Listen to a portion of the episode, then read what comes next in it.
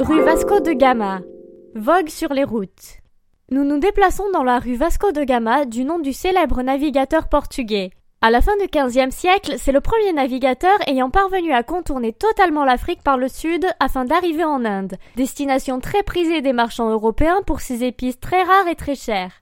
Christophe Colomb avait tenté l'exploit six ans plus tôt en passant par l'ouest, mais il était alors arrivé en Amérique. Buzzy Tip. Pour le coup, pas besoin de descendre du bus, on n'a même pas trouvé une flaque d'eau pour pouvoir s'amarrer.